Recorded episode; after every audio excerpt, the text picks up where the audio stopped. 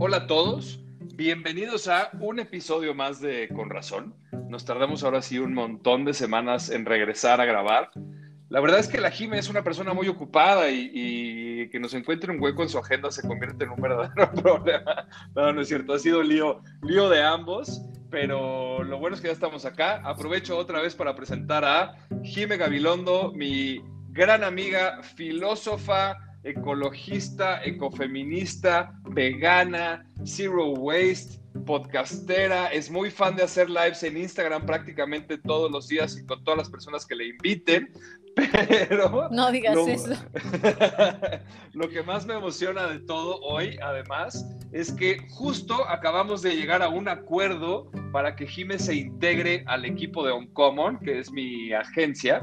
Y Jime nos va a ayudar en Uncommon a desarrollar la práctica de diseño circular y transición sustentable. Eh, básicamente, Jiménez nos va a ayudar con todo el conocimiento que tiene sobre filosofía circular y sobre cómo las organizaciones pueden hacer prácticas, no solamente para eliminar desperdicios, sino para convertirse en empresas, productos, servicios que tengan impacto cero, eh, cosa que, que, a mí me tiene muy, muy emocionado. Así que, Jiménez, bienvenido otra vez, muchas gracias. ¿Cómo estás? Muy bien, muy feliz también de este nuevo proyecto juntos.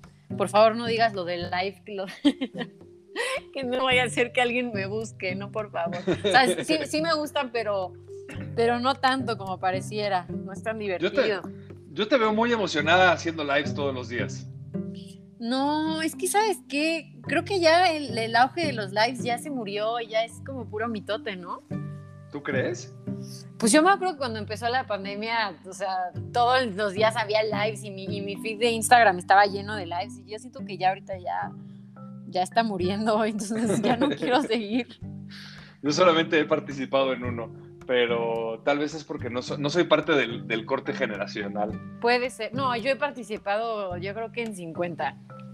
No manches. O sea, imagínate, si no, ya, ya. 50 horas en un live de Instagram. sí, Bueno, luego, hacemos un episodio sobre cómo perdemos nuestra vida en las redes sociales. Exacto. Bueno, ya, lo tuvimos. Sí, si lo traduces a horas, exacto, son 50 horas que le he dedicado a estar ahí en, en un... Y luego aparte como soy de ñoña, no es como que me meto y a ver qué sale, ¿no? O sea, obviamente lo planeo entonces ahí también pierdo tiempo. Pero bueno, no importa. O sea, la verdad he tenido comunicaciones que han, digo, comunicaciones, ¿eh? conversaciones que han estado, que han estado cool. Qué cool. Pues bueno, esta conversación espero que te parezca cool. No es un live, que a lo mejor es tu preferido, pero es un podcast. y además hoy vamos a hablar de algo que creo que está muy cerca de tu corazón, Jime, y que también está muy cerca del mío. Ni siquiera sé qué, qué, qué título ponerle aún pero básicamente vamos a hablar de cómo nuestro modelo actual de relación con nuestro entorno nos está llevando al puto colapso. Exacto. Eh, así, sin palabras, sin, más palabras, sin menos palabras. Eh, y, la primera, el punto de partida o, la primera parte de la charla tiene que ver con esta era en la que nos encontramos hoy, que le, que le llamamos la, la era del antropoceno y que básicamente es un entendimiento poco prudente, poco inteligente, eh, en donde creemos que nuestra especie, los seres humanos, los Homo sapiens, somos el eslabón más fuerte y más alto de prácticamente todos los seres vivos que convivimos en nuestro planeta, ¿no? No vamos a hablar del universo ni de, vamos a hablar específicamente del planeta a la que le llamamos hogar y sobre todo esta perspectiva equivocada que tenemos de ser la especie más importante y en consecuencia sentirnos con la libertad de explotarla, de extraer de nuestro entorno lo más que podamos, de tratar de maximizar de manera económica esa explotación y de no tener realmente respeto por los ciclos naturales de, eh, de la naturaleza, lo que en consecuencia nos está llevando a una crisis que realmente es el cúmulo de un montón de crisis más, ¿no? Es esta situación en donde básicamente si no cambiamos la manera en la que vivimos, nos vamos a acabar con el planeta en muy pocos años Y para todos aquellos que están hoy teniendo hijos y que en algún momento les gustaría tener nietos, pues eh, podríamos anticipar que le están dejando a sus hijos un planeta en el que van a sufrir mucho y que si llegan a tener nietos, sus nietos prácticamente pueden ser la última generación de humanos que les toque de alguna manera nacer y vivir en el planeta. ¿Qué opinas sobre esto, Jimé? Qué rudo, ¿no? Es como muy apocalíptico. Este, pues, o sea, no sé, yo creo que ya le entramos ya de lleno al, al término de antropoceno. Con todo. Con todo lo que estabas diciendo, o sea, como que ya partiste de muchos puntos muy fuertes. Em, el primero, y creo, que es, y creo que es algo que hemos mencionado varias veces o que ha salido un poco, porque es un tema que a mí me interesa muchísimo, que, que ya lo estabas como empezando a plantear, que es el ponernos por encima, ¿no? Y esto está ligado a sistemas de jerarquización y, dualismos, que me parece sí, que ya los habíamos mencionado, que nosotros mismos pusimos, o sea, nosotros mismos establecimos estas jerarquías y estos dualismos para comprender eh, la realidad, ¿no? O el planeta. Y los eh, reforzamos estas jerarquías y estos dualismos a través de otras instituciones también creadas por nosotras, ¿no? Desde las llamadas ciencias, no sé, la biología, por ejemplo, hasta la política, la filosofía, la religión también, o sea, como todas estas diferentes instituciones que nos, que nos cruzan, que, que justamente siguen estos mismos esquemas de jerarquía y dualismo, ¿no? O sea, alguna vez discutía de esto con una bióloga y me decía, no, es que claro que sí, estas cadenas sí son así, los, y la cadena alimenticia, y unas cosas así bien locas. Y yo lo que le decía es como, no es como que los humanos llegamos a la Tierra y dijimos, ay, acabo de descubrir la biología, ¿no? O sea, o descubrí la ciencia, ¿no? O sea, nosotros no es, como que está ahí y la tomamos, ¿no? Es algo que hemos construido y claro que esa construcción está basado en, diferentes hechos que vamos formalizando, ¿no? O sea, no estoy diciendo que vivamos en, en el escepticismo total, pero diciendo todo esto para entender que estas jerarquías no son naturales, o sea, no es como que son inherentes. ¿Y a qué me refiero por jerarquías, no? El, el poner algunas vidas por encima de otras. Y la jerarquía que predomina, como justo estabas diciendo, es la humana, ¿no? La, las vidas humanas valen más que cualquier otra vida, ¿no? Y podríamos decir animales o seres vegetales o hasta el planeta, si lo quieres ver como un organismo también con vida, o sea, la Tierra. Eh, nosotros como humanos valemos más y entonces podemos consumir y ser y vivir a costa de los otros, ¿no? Em, y digo, también estas jerarquías se pueden dualizar y también se pueden jerarquizar como, o sea, como una jerarquía extra. O sea, hay vidas, las vidas humanas valen más, pero hay vidas humanas que valen más que otras vidas humanas. ¿Sí me explicó? Ya.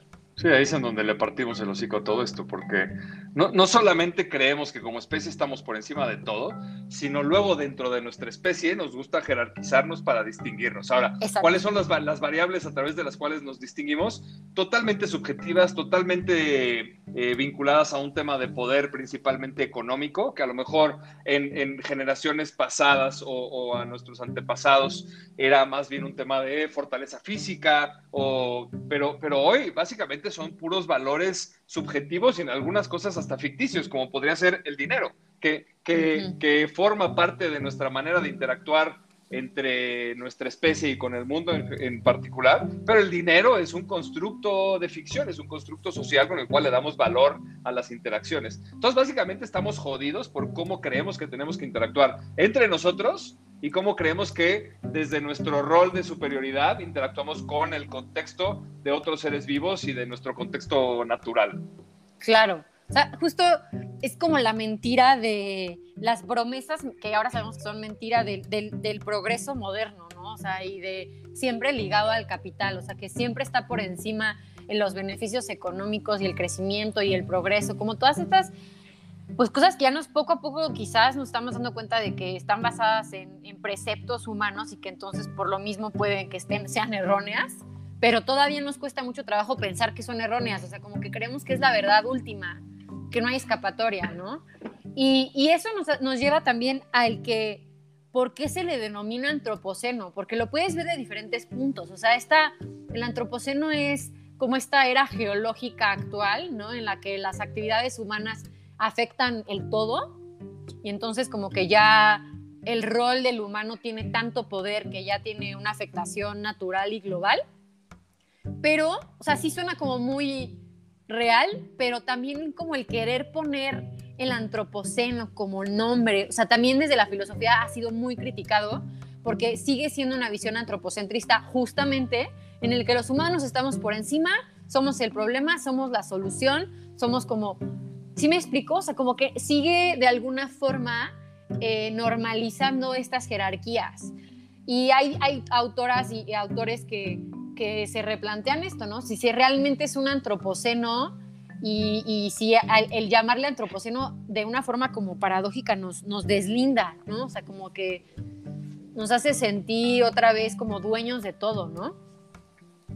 A ver, eh, profundiza en eso. ¿Nos, ¿Nos deslinda de qué manera? ¿De la responsabilidad? Pues es que más que la responsabilidad, em, ahorita eh, vamos a hablar de, una autora que, me abrió como mucho los ojos de, esto, que se llama Donna Haraway, que ella dice que, que, no le gusta decir antropoceno ni capitaloceno, porque también es otro término que se ha usado, como el poder del capitalismo, cómo ha influido, porque sigue, o sea, nuestro cerebro cuando escucha palabras las liga a otras cosas. Entonces, cuando hablamos de antropoceno y de capitaloceno, solamente estamos hablando de lo humano. Y esta crisis en la que estamos inmersos, que sí, por supuesto, tiene una afectación humana y consecuencias humanas fuertísimas, ya no nada más está afectando a los humanos y no tiene nada más consecuencia para los humanos, sino para otros seres vivos. Entonces, aunque suene como un poco semántico, ¿no? Eh, quizás el, cambiar los nombres puede tener un nuevo poder en darnos cuenta de que, pues es un, suena un poco romántico, ¿no? Pero como que todos, eh, todas las especies estamos juntas eh, en esta bronca, ¿no? O sea, de hecho esta autora le llama pensamiento multiespecie, ¿no? Que no nada más es un tema humano, también es un tema en el que nos estamos llevando entre las patas a la vida misma, ¿no? Sí, en, el mundo del, diseño, que al final es eh, en donde dedico gran parte de mi tiempo, desde hace, desde hace algunos años, tal vez un par de décadas, con mucha, con mucha fuerza se ha popularizado el concepto de el, human-centered design, ¿no? En el entendido de que eh, la manera en la que las organizaciones diseñaban normalmente estaba enfocado únicamente en la perspectiva económica, que principalmente tenía que ver con, con performance, con crecimiento, con, con eh, rendimientos, etcétera, ¿no? Y desde hace algunos años se habla de el diseño centrado en las personas, que básicamente es entender que todo lo que la una, organización construye o entrega como valor tiene que enfocarse en lo que le genera valor a las personas. Y sonaba y suena muy bonito todavía, piensa en organizaciones que no entienden que no pueden solamente lanzar productos y, obligar a que la gente se los compre, ¿no? sino que los productos de, de alguna manera tienen que servir de manera positiva a la humanidad. Pero el, entorno en el que estamos ahora, y además hay, hay un par de academias en el mundo del diseño que están empezando a hablar con más eh, fuerza de esto, es el, el, planet, el Planet Centric Design, ¿no? O sea, ya cómo, cómo diseñar con una visión sistémica no monoespecie, ¿no? O sea, una, una visión en donde todas las especies y todos los seres vivos de alguna manera podamos interactuar y cuidarnos y conciliar todos nuestros intereses, ¿no? Eh, y, acabo de vivir una situación penosa, eh, interesante. Me tocó ir hace unas semanas a Bacalar, a la laguna esta que está cerca de Chetumal, en Quintana Roo. Y Bacalar, eh, la laguna esta de los siete colores, tiene unas concentraciones de un de, vamos, son, son, una especie de seres vivos que se llaman los estromatolitos. Y los estromatolitos son unas concentraciones de bacterias que parecen rocas. Y se estima que probablemente son los seres vivos más antiguos del planeta. Y estos estromatolitos que están en Bacalar son los únicos estromatolitos que viven en agua dulce porque existen ese tipo de concentraciones en algunos lugares de, agua salada. Hay un montón de comunicación alrededor de la zona de no toques estos estromatolitos porque cada cuando los tocas los matas. Y tienen, en, en, algunos casos tienen decenas de miles de años o cientos de miles de años de existir. No para mi sorpresa, había personas paradas encima de los estromatolitos jugando a echarse clavado. O sea, está tapizado de información que dice, no toques estas cosas porque las vas a matar, porque son importantes, porque una concentración de bacterias de esta puede procesar mucho más contaminantes que un bosque entero, porque nos entrega agua dulce, porque nos entrega oxígeno, porque nos... Y hay un montón de ciencia, pero ahí estamos encima de los pinches estromatolitos, echándonos clavados por la foto. Eso es para mí un ejemplo así como muy radical de lo idiotas que somos. O sea, es que no hay otra manera de explicarlo. Claro. De hecho, de hecho en, el libro este que te estaba contando, tratan eso. O sea, esos, a mí esas, cosas sí me enojan, la neta, por no decir otra palabra. Pero hay, hay, una filósofa que se llama Hannah Arendt, que es hiper famosa, o sea, es una filósofa y política alemana. Creo que a ella ni le gustaba que le dijeran filósofa, pero pues ni modo. Em, de, de, la época de, de Hitler y bueno, tiene como muchísima, un, pensamiento súper radical para, para, su momento histórico y también actual, o sea, a mí me encanta, pero ella hablaba sobre la banalidad del mal, ¿no? O sea, de, de por qué la gente había cometido lo que se había cometido en el holocausto, ¿no?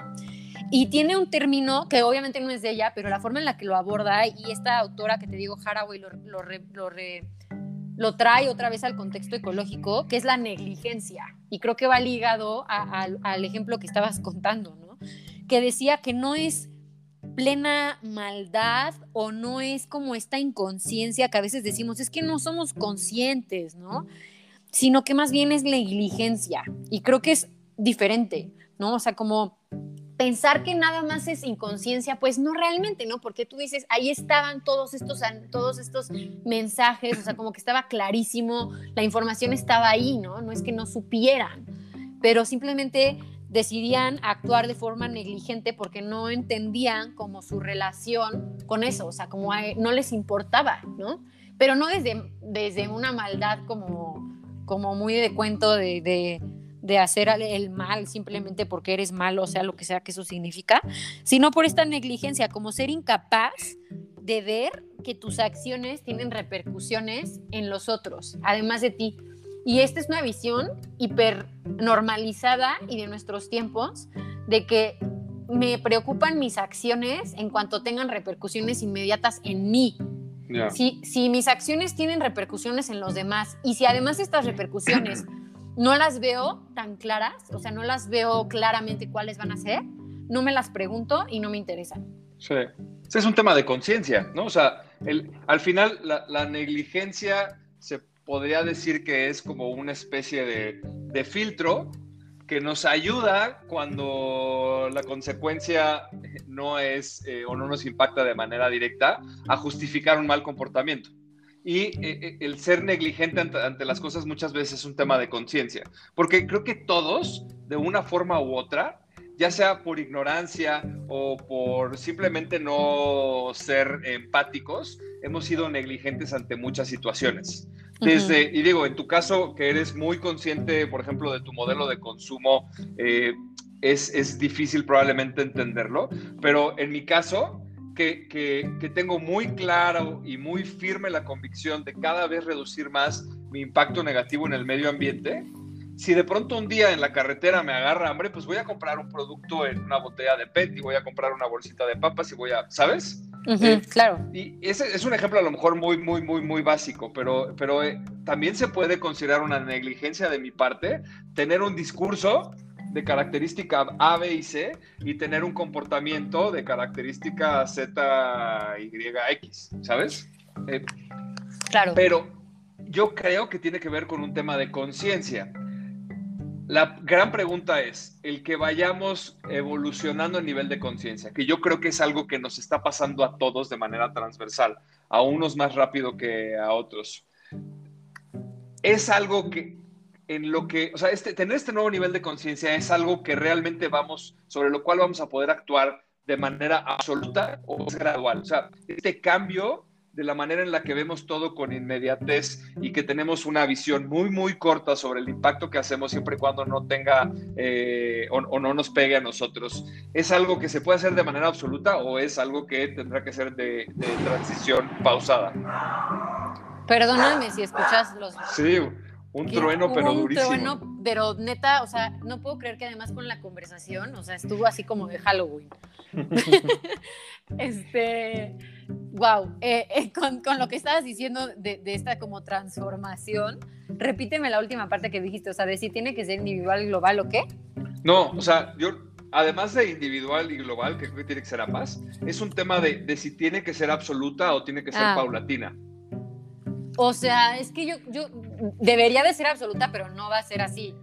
O sea, la, forma de, trabajo como cultural y de, es que no sé si es progreso, pero como de movimiento, eh, siempre es un proceso. O sea, e, la forma en la que nos vamos moldeando nuevas realidades humanas siempre funciona de forma de proceso. Y hay diferentes formas de llamar este proceso. Hay filósofos un poco, este, no sé, que, podrían decir que es como un péndulo y que poco a poco se va yendo de un lado para el otro, otros como este el fantasma de la historia y todas estas cosas que no me voy a meter tanto porque son hiperfilosóficas, pero nunca es absoluto en el sentido de que nunca es inmediato, pero es un trabajo del día a día y ese es como justo uno de los temas que también vamos a tocar hoy, que, que ese trabajo del día a día lo estamos postergando. Entonces, va a llegar un punto en el que, como no hicimos el trabajo del día a día para poco a poco llegar al, a este cambio radical, va a ser demasiado tarde. No sé si me explico. Sí, sí, sí.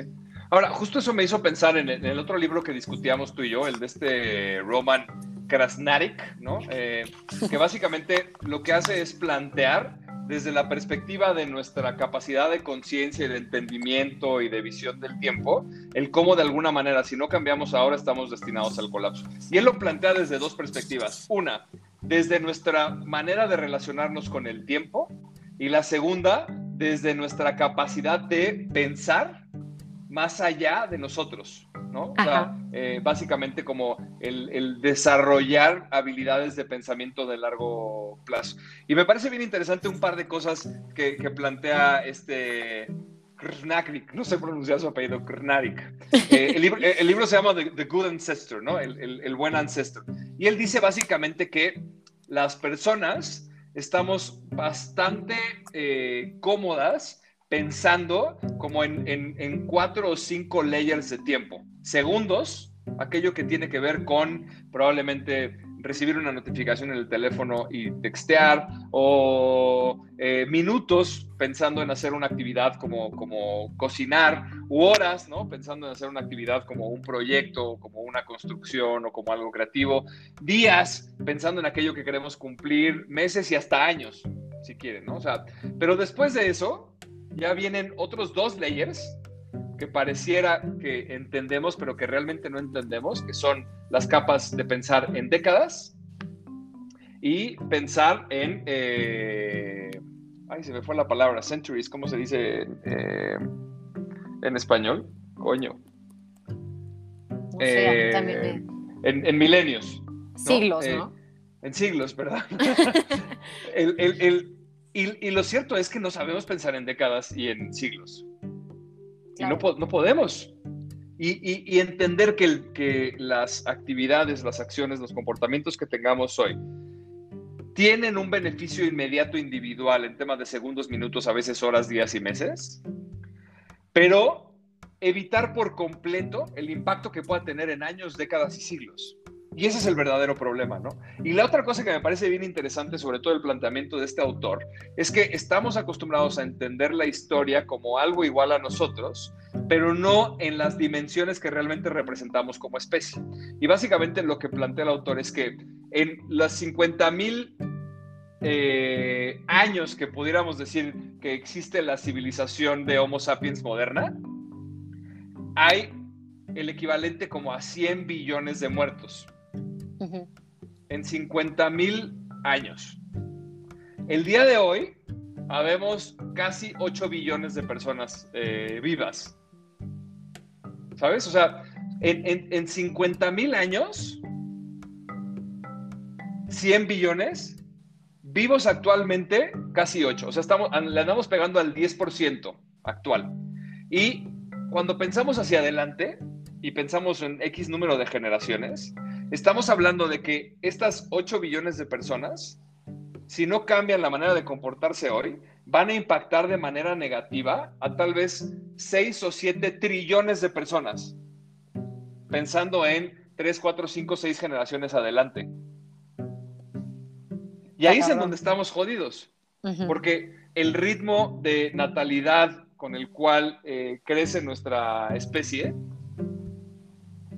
va a provocar que cada vez seamos más y más y más y más y cada vez tengamos menos y menos y menos. Y cuando digo tener, me refiero a vernos sanos y vivos. Creo que te cortaste un poquito. Si quieres, repítelo porque está muy cabrón tu argumento. o sea, lo que, lo que estas 8 billones de personas hagamos hoy va a impactar de manera muy grave lo que van a vivir las siguientes siete generaciones, que a lo mejor van a ser trillones de personas. Pero no tenemos esa visión de largo plazo. No. O sea, la manera en la, que, en la que interactuamos con nuestro entorno no tiene esta visión de largo plazo en función de cómo podemos propiciar que ni siquiera pensemos en nuestros hijos o en nuestros nietos, sino tal vez los nietos de nuestros nietos. Si no corte, ¿verdad? Si no cambiamos hoy la manera en la que interactuamos con nuestro entorno, los nietos de nuestros nietos no van a tener ni siquiera lo básico para estar sanos y probablemente vivos. Claro. Es, es que, o sea, ese autor está muy heavy lo que dice. De hecho, o sea, desde que me lo recomendaste, me, me clavé muchísimo en, su, en sus teorías. O sea, es, es un filósofo también. Eh, y sociólogo. Y, esta como visión del futuro es...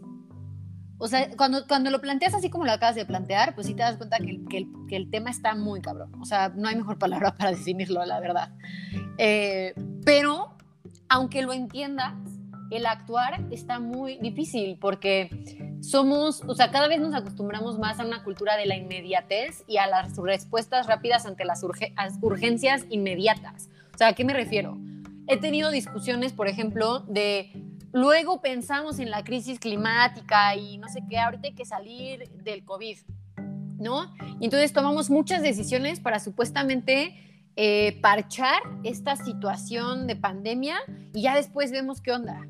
Y esta visión como de actuar con la inmediatez, y es algo que también ya hemos mencionado, o sea, como estas soluciones rápidas, soluciones a corto plazo, siempre, históricamente lo hemos visto, tienen consecuencias a mediano, largo plazo y largos plazos, también pensándolo como acabas de decir, ¿no? En siglos. Y, y, ni siquiera nos tenemos que ir en siglos, ¿no? O sea, seguramente las implicaciones en unos siglos va a ser, van a ser una locura si es que no hay un cambio.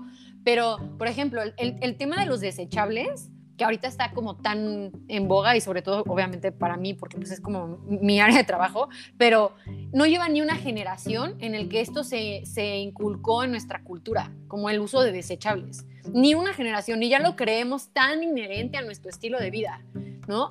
Y nadie se planteó hace 50 años o hace menos, o no sé, hace 50 años, tú, eh, ¿por qué estamos creando productos de uso desechable con materiales que duran, no sé, mil años, cien mil años, ¿no? No se plantearon eso porque estaba resolviendo los problemas o los aparentes problemas de lo inmediato. Pero esta, este estilo de vida lineal infinito, eh, pues, pues no se sostiene, ¿no? O sea, de, ahí también surge el, tema de la sustentabilidad, de la sostenibilidad. No se pueden sostener estos esquemas cortoplacistas de respuestas inmediatas que nos las han inculcado tanto, eh, por ejemplo, el gobierno, el Estado y las instituciones. O sea, tenemos que abandonar estos preceptos porque tienen pues consecuencias a mediano, corto, largo y larguísimo plazo, ¿no? Pero eh, también esto que, de lo que él plantea, también se vuelve complicado no solo por esto, sino por esta misma negligencia de la que hablábamos. O sea, si a mí no me afecta de forma inmediata y rápida, va a costar mucho trabajo y más si, si no lo tengo claro, o sea, si no es como evidente, mucho trabajo que, que, cambiemos. O sea, e, esta, no sé si llamarla conciencia, pero no sé, este como actuar ético, de e, ético ambiental o como lo quieras llamar, largoplacista, implica una visión de un futuro que no vas a conocer y que entonces, pues, quizás no, no sientas que sea, que sea tu problema. Pero ahí está, ahí está la pregunta, Jimé. O sea, eh, tenemos la capacidad como, como especie posmoderna en proceso de colapso de pensar y de trabajar en aquello sobre lo cual no solamente no, no tenemos eh, o no tendremos ningún beneficio, sino aquello que tal vez ni siquiera podemos imaginar. O sea, el, este eh, autor eh, de The Good Ancestor plantea una cosa que le llama cathedral thinking, ¿no? Pensamiento de catedral. Y el pensamiento de catedral es, o sea, no sé, construir algo que vas a empezar tú en concepto, pero que lo van a ver construido a lo mejor eh, cinco generaciones después que tú. Claro. la sociedad moderna puede tener ese tipo de pensamiento como en algún momento lo tuvieron nuestros antepasados o ya por, por el modelo en el cual nos relacionamos tanto con productos, servicios, eh, hasta con nuestro planeta, ya nos tiene por completo roto el modelo de entender este tipo de pensamiento. La neta no sé, o sea, es que justo ahí está el, el tema, o sea, de que, de que podemos como humanos tener esa visión, pues sí, ya lo vimos, ¿no? Con esto que acabas de decir, o sea, es algo que ya hemos comprobado pero ahora nuestra cultura tan arraigada en la inmediatez, o sea, hasta un ejemplo estúpido, pero que ahorita me vino a la mente de que si una página web se tarda más de seis segundos en cargar la sierra, o sea, como esa inmediatez de segundos, no sé si sea tan fácil quitarla, ¿no? Y, el mismo autor también lo trata, o sea, él, dice que quienes, quienes que sí quieran tener esta visión, hasta les llama este, time rebels o rebeldes del tiempo, porque, porque sí tener esta visión como de una dimensión de, temporalidad que es muy difícil de comprender en estos esquemas de la inmediatez en las que estamos, ¿no? Sí. a mí hay, un ejemplo que me gusta mucho, eh, yo que soy así como pedo social, pero profesional. Eh, en algún momento leí una nota que hablaba de un concepto que además este autor también plantea, que es el, deep time, ¿no? El tiempo profundo. Y la, y la nota que leí hablaba de cómo pensar en tiempo profundo te podía llevar a disfrutar un whisky de una manera totalmente diferente, ¿no? Y entonces, eh, si te fijas, los whiskies normalmente los venden por, por años de, añejamiento o reposo. Entonces, dependiendo del tipo de, producción, eh, o si son de, una sola malta, o si son eh, mezclas, etcétera, tienen ciertos añajes y mientras más años tenga, eh, de alguna manera estás comprando, pagando y consumiendo un producto de mejor calidad. Y, cuando mucho llegas a ver whiskies en sus 20 años, ¿no?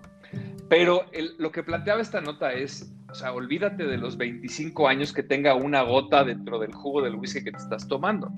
Antes de los 25 años de reposo, hay una planta y la planta llevó tanto tiempo en crecer. Y antes de la planta hay una semilla y la semilla viene de otra planta. Y la semilla tiene ese tipo de crecimiento en una tierra y esa tierra tiene tantos, tantas décadas de existir y de, y, de, concentrar los nutrientes que le van a dar a esa planta ese sabor, esa calidad, esas características. Y antes de eso tuvo que haber un suceso que propiciara que hubiera los minerales adecuados dentro de esa tierra para que la tierra tuviera nutrientes. Para, ¿Sabes? ¿Entiendes a dónde voy con el ejemplo? Sí. A mí que me, que me gusta mucho el, el, el, mezcal y que parcialmente me he dedicado a ello, entiendo, lo, veo de la misma manera. Y, y, sobre todo lo veo desde la perspectiva cuando, cuando yo le ofrezco a algún amigo alguna, alguna copa de, de, algún mezcal especial que tenga yo eh, y, que, y, que, y que me digan que no les gusta y que lo dejen es chistoso, pero a mí me hace cortocircuito. Y, y, me hace cortocircuito porque yo les puedo dar hasta cuenta un tepestate, que a lo mejor la planta tardó 25 años en crecer y que lo dejen y digo, bueno, ok, no les gustó. Normalmente me los termino tomando yo. Pero lo que, lo que no termino de entender es cómo no pueden encontrarle valor a una planta que llevó 25 años en crecer, que además matas para poder eh, transformar, pero que antes de eso la planta creció en una tierra con un contexto y que esa tierra, para que tuviera ese contexto, tuvo que pasar, o sea, por ejemplo, los mezcales más populares últimamente normalmente son los de los valles altos de Oaxaca. Y las tierras de los valles altos de Oaxaca son tierras muy, muy secas y muy, muy minerales. Y la razón por la cual las plantas tardan tanto en crecer en esas tierras es porque las plantas sufren mucho. Pero el hecho de que las plantas sufran tanto hace que las plantas tengan mucho mejor sabor. Y la razón por la cual esa zona tiene eso es porque antes, este, en, en muchos siglos atrás, en esa zona hubo océanos. Y como hubo océanos, hay sales. Y como hay, ¿sabes? Este entendimiento que es fácil de alguna manera trazar para el pasado, es el mismo contexto que tenemos que hacer, pero proyectado al futuro. ¿Cuántos de nosotros hacemos un plan sobre cómo queremos ver a nuestros nietos vivir? O, y olvídense a los que no quieren tener hijos, pero ¿cómo les gustaría que sus familiares vivan? Claro, no tenemos esa capacidad de pensamiento prospectivo, que es a lo que el autor le llama el deep time humility, ¿no? El, el entender que somos solamente una fracción del tiempo cósmico y que tenemos que ser como mucho más humildes al rol que jugamos hoy, pero el impacto que tenemos. Claro. Que se complementa luego, perdón. Ya te no, no, no, no, no, tú es que estás diciendo tantas cosas que, Dios mío. Que se complementa luego con otro concepto que para él es importante sobre el pensamiento de largo plazo, que es esta mentalidad como delegado.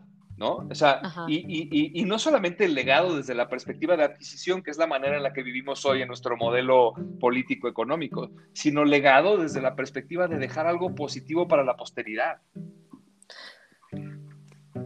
¿Ya? ya, ya te voy a dejar hablar. Ya me dio miedo. Justo e, e iba a mencionar eso del legado y, ligado a, lo del legado está esta visión de que ahorita estamos colonizando el futuro. O sea, esta idea de colonización, eh, como tan mencionada en, términos políticos y filosóficos, como de apropiarse de, eh, como tan común en nuestra historia y tan arraigada también en, conceptos capitalistas y hasta patriarcales, como vimos en otros episodios, como de colonizar, apropiarse, pero ahora nos estamos, estamos colonizando y apropiando un futuro que aún no está, pero que sabemos que sí va a afectar. Y entonces ahí lo, complicado es que en otros momentos de colonización se sabe quiénes son los que están en cada lado, ¿no? O sea, quiénes están colonizando, quiénes están oprimiendo y quiénes son los opresores y quiénes son los que están sufriéndola y entonces ante quién me tengo que revelar y cómo hacer activismo, ¿me explico? Pero ahora a, a, quienes les va a afectar este colonizar del futuro, no van a poderse revelar, no van a poder ser activos eh, como de respuesta, de resistencia, porque no están. Entonces es, es una forma que no, sin precedentes, ¿no? O sea, nunca habíamos hecho algo así. Y, y eso está ligado también al término antropoceno, o sea, por eso todavía sigue siendo un término como tan fuerte, ¿no? Porque pues sí, sí, este factor humano no lo podemos descartar del todo. Em, y, y, el tema del legado también está, está me, me recuerda como una frase de, de la trascendencia, ¿no? O sea, de que nuestras vidas trasciendan. No, no tanto como en sentido religioso ni nada así, pero me acuerdo de una vez en, en, la prepa, una maestra nos dijo que escribiéramos, no me acuerdo cuál fue el ejercicio, pero algo que quisiéramos lograr, lograr con nuestra vida, ¿no? Y creo que desde ahí yo ya tenía mis tintes filosóficos y dije como que quería trascendencia, ¿no? Y, y, se, y se tomó el tiempo ella para hablar conmigo, para decirme que ella alguna vez pensaba así, pero que ella no, que eran visiones como muy de largo plazo y que nunca iba a saber y que entonces no centrara mi vida en algo como tan este, difícil de obtener, me explico, o sea, como esta trascendencia. Y por un momento dije, pues chale, ¿no? Pues tal vez tenga razón. Y luego, mucho, después en mi vida me acordé de esta frase y dije, pobre mujer, o sea, ella justamente es este, este modelo que tenemos que abandonar de que si no es inmediato, entonces ¿para qué le echo esfuerzo, no? Eh, como abandonarlo. Pero ante todo esto, ahora voy a, voy a seguir yo con, con el monólogo. Eh, Venga. como el, ok, ya vimos que este es el tema, pero nos, nos, hemos estado preguntando de si somos capaces. Justo la otra autora, o sea, este autor, eh, Román Krishnarik, eh, se, me, me, me, gustó que lo, lo, pusiéramos como en contraste con, con, con Donna Haraway, con este libro que se llama Seguir con el problema.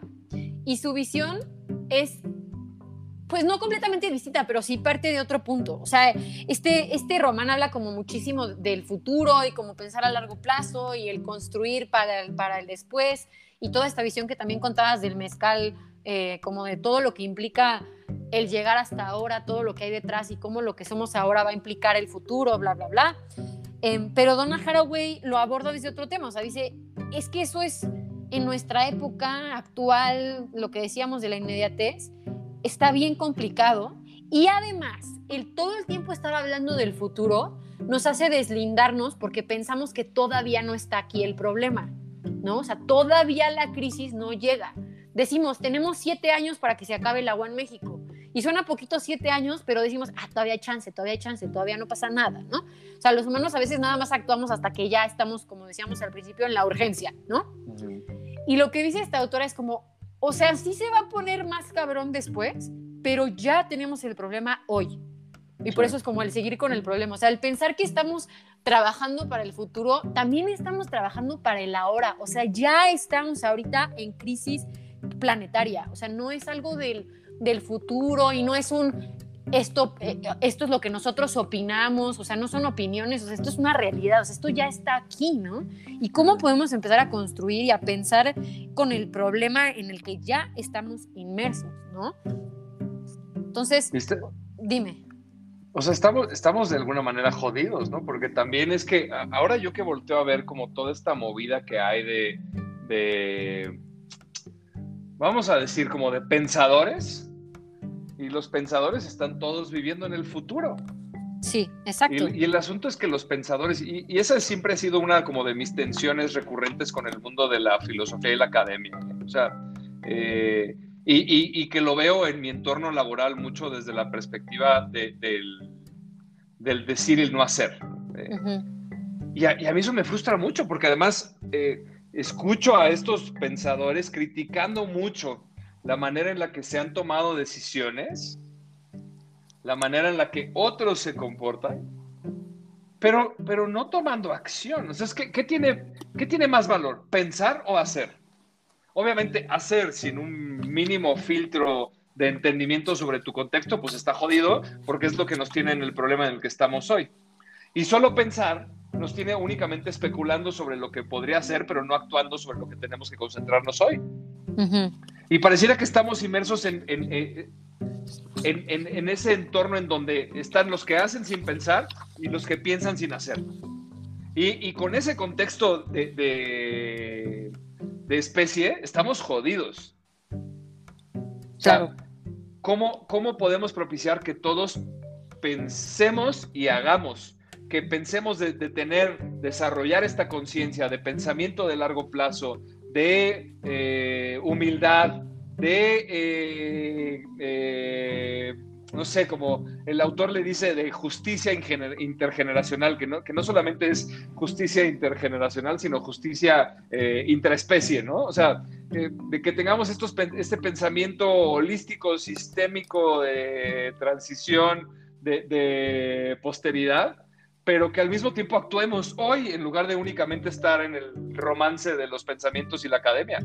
Es que pareciera que no hay punto intermedio, al menos no hay tanta evidencia de que, de que esté siendo así.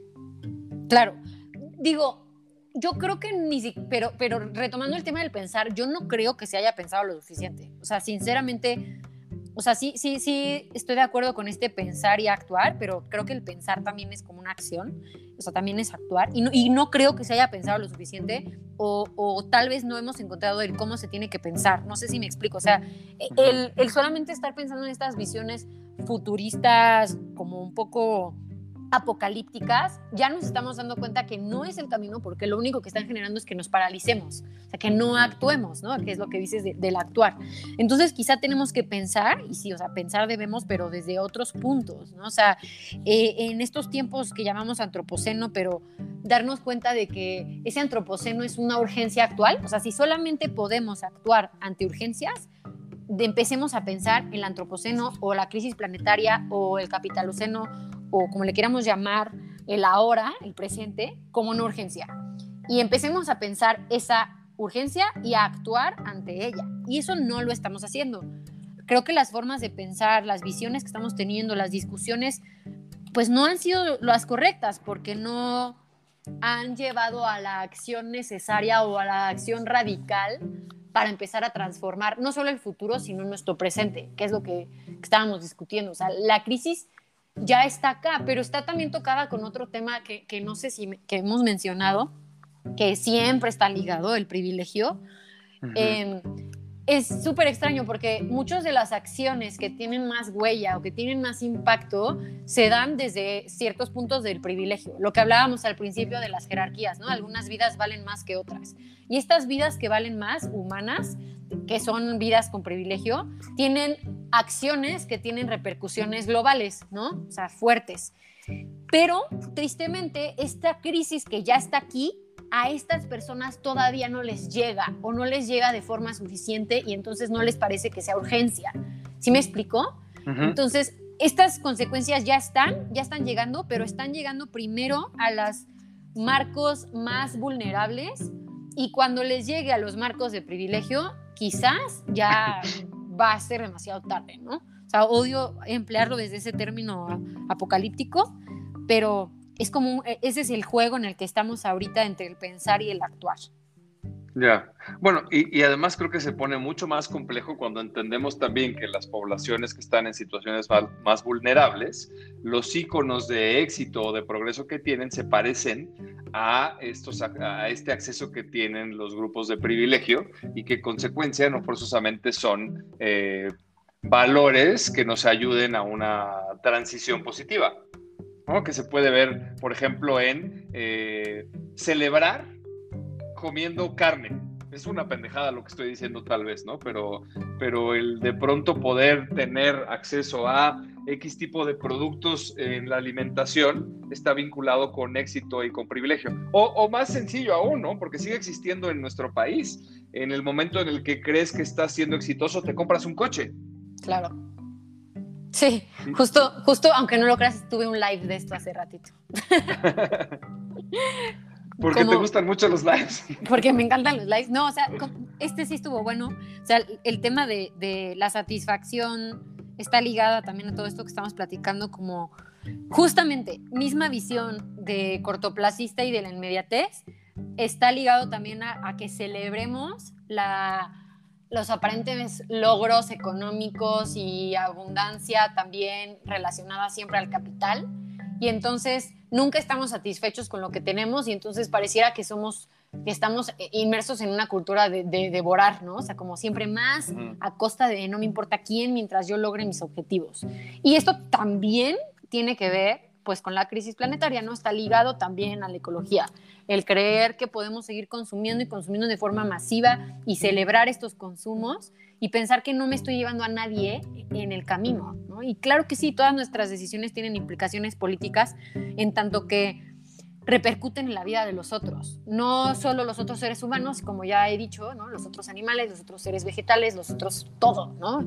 Y, y, y esta como visión multiespecie o de abandonar la individualidad capitalista o neoliberal que nos ha dicho, eh, pues como esta individualidad que nos pertenece, como esto lo personal, creo que tenemos que empezar a regresar a modelos más bien de organizaciones en tanto que, que somos muchos y que nuestra vida individual no está separada, y es algo que hemos mencionado también. Y de hecho hay, hay, autores que ya lo tratan, o sea, desde lo que tú contabas como lo de Bacalar, pero nosotros también en nuestro cuerpo que pensamos que somos seres humanos y estamos separados de todo lo demás, en nuestra panza viven otros seres que son los que también descomponen nuestros alimentos y en nuestra piel viven otros seres que también se encargan de protegernos. O sea, nosotros mismos estamos construidos de más vida, ¿sabes? Y suena muy metafórico, pero podemos traducirlo a, justo lo mismo, ¿no? Nuestras acciones tienen impacto en el presente, en el futuro de no nada más nosotros, sino de todos los seres. Y, puede ser un poco difícil y por eso yo creo que a veces nos paraliza porque es una responsabilidad muy grande, ¿no? Ya. Sí, pues es un poco como lo que planteabas hace rato, ¿no? Del opresor y el oprimido. Eh, sucede, sucede en nuestro cuerpo, pero sobre todo sucede en nuestro entorno. Y lo más complicado hoy, ¿no? regresando al tema del antropoceno y las complicaciones que tiene, es que los, está, los que vivimos hoy en el planeta estamos siendo los opresores de no solamente de las siguientes generaciones que van a ser los oprimidos y que no tienen voz ni voto ni se pueden defender, sino también de un montón de especies que no tienen realmente ningún tipo de influencia sobre nosotros. Entonces, no solamente es el oprimido desde la perspectiva del antropoceno, sino el oprimido desde la perspectiva de las, las múltiples especies que convivimos en el, en el planeta.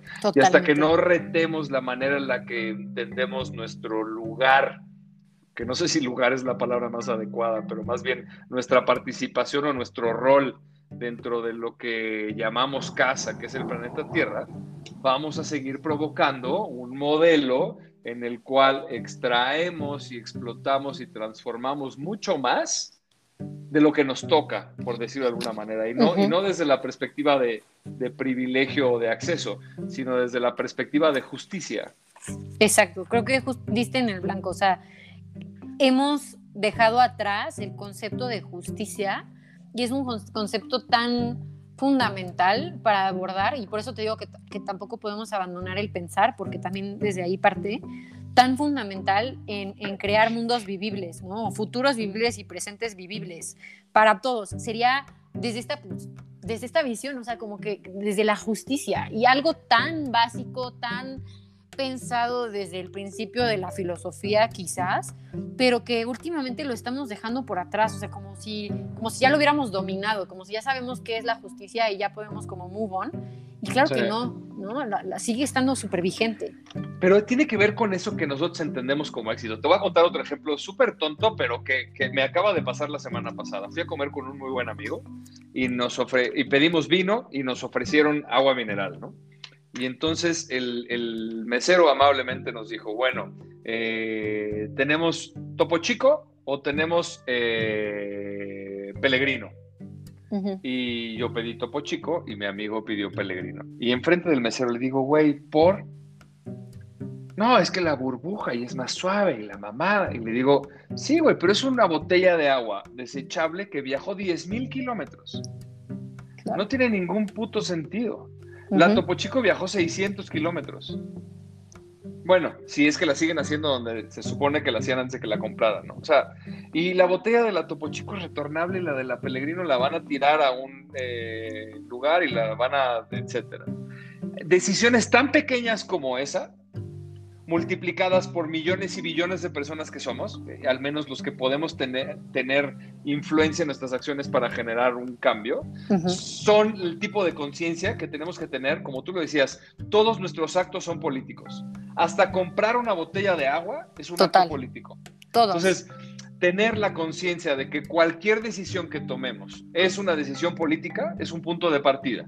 Y luego los filtros a través de los cuales tomemos esas decisiones políticas y que creo que un gran resumen es este, estos eh, seis principios que plantea Roman Krasnik en su Krasnik en su libro es entender el tiempo de las cosas, entender el legado de la posteridad, entender la justicia, no solamente intergeneracional, sino multiespecie, entender este pensamiento de catedral versus este pensamiento especulativo sin, sin raíces, ¿no? El poder entender el sistema o tener una visión holística sobre lo que suceda y sobre todo culminado en si aquella decisión que estoy tomando va a tener un impacto negativo o un impacto positivo en el planeta, que es mi casa y la casa de todos los que me rodean. Ya me puse muy acá, pero... no, pero creo, creo que, que, justamente va por ahí como un poco la, la conclusión de, de todas estas pensar que hemos tenido Em, como, y es algo a lo que hemos regresado, la, importancia de, nuestros actos individuales como, como fuerza política, o sea, y, y trasladarlo al poder que eso implica y que no lo veamos como una limitación, sino todo lo contrario, ¿no? que explotemos de forma positiva ese poder de transformación política y colectiva que va desde lo individual, que, que, nos han querido creer que no existe, o sea, como que nos han creído, nos han querido vender esta idea de que de que sí tenemos unas vidas individuales, pero que en realidad dependemos de, lo que decidan por nosotros, cuando también nosotros podemos decidir por nosotros y por los otros. Y es como diferente entenderlo desde ahí. Suena un poco de trabalenguas, pero es algo que yo digo muchas veces, ¿no? O sea, recuperar ese poder que tenemos con nuestras vidas individuales, porque desde aquí podemos partir. Creo que, hay que recuperar como el, poder de, que tenemos como individuos, o sea, como, como recuperar e, e, este poder individual, o sea, no pensar que es una responsabilidad negativa o, como una carga, sino más bien hacernos como cargo de forma entendiendo que, que nuestras acciones tienen implicaciones en los seres vivos actuales y del futuro, ¿no? Y no solo, como hemos dicho, humanos, sino todos. Y eso puede ser algo positivo, o sea, lo podemos volver como en un sentido de vida súper gratificante, o sea, si lo quieres ver desde la parte del egoísmo que nos haga actuar, o sea, el, el volverle a dar poder a nuestra existencia, o sea, no, no sé por qué, pero tenemos mucho esta visión de que nuestra vida es insignificante y claro que no, nuestra vida tiene repercusiones políticas globales muy cabronas y eso lo podemos poner en un lado positivo, ¿no? Sí. Y sobre todo que los que estamos trabajando en desarrollar esta conciencia, porque creo que todos estamos muy lejos de realmente estar en el punto en el que queremos estar y en el que debemos estar, pero todos los que lo estamos propiciando, buscando y que estamos trabajando, también adquirimos cierta responsabilidad de no solamente asegurarnos que nuestros actos sean políticamente alineados con lo que nosotros queremos construir hoy y mañana, sino también de alguna manera inspirar, eh, retar o provocar que las personas de nuestro contexto, de nuestro alrededor, en aquellas en las que podemos influir sin violencia, empiecen a asumir también algún comportamiento de este tipo. Y, ocurre con cosas muy, muy, muy, muy, muy sencillas, ¿no? Hablabas tú de los tiempos, ¿no? En cuestión, ¿qué pasa en cuestión de segundos, ¿no? De tomar una decisión u otra. Eh, ¿Qué pasa, por ejemplo, eh, si a partir de mañana todos los días pones una cubeta en la regadera y captas todo el agua que se va y además te aseguras de poner un cronómetro y no te tardas más de cinco minutos en bañarte? ¿Qué pasa si a partir de mañana decides que en lugar de comer proteína animal cinco veces a la semana, comes proteína animal únicamente dos veces a la semana. Entonces estamos hablando de cosas que puedes hacer en minutos, en horas, en días, en meses. ¿Qué pasa si te aseguras de entender que todo aquello que consumes venga de eh, organizaciones que tengan un impacto positivo en temas de respeto laboral? ¿O qué pasa si decides el domingo no utilizar el celular? ¿No? O sea, es que hasta utilizar Instagram, X número de horas a la semana, tiene un impacto en la energía que consumes de manera muy importante después de muchos años. Y cuando entendemos que en muchos de nuestros países la energía viene del puto carbón, es que cosas tan sencillas como eso, que no pensamos en el momento por, por nuestra búsqueda de la inmediatez y del placer, son actos políticos. Y requiere de control, y requiere de fortaleza, y requiere de, de sacrificio, sí. Pero es mejor un sacrificio hoy, o muchos sacrificios hoy, que el sufrimiento de muchos mañana.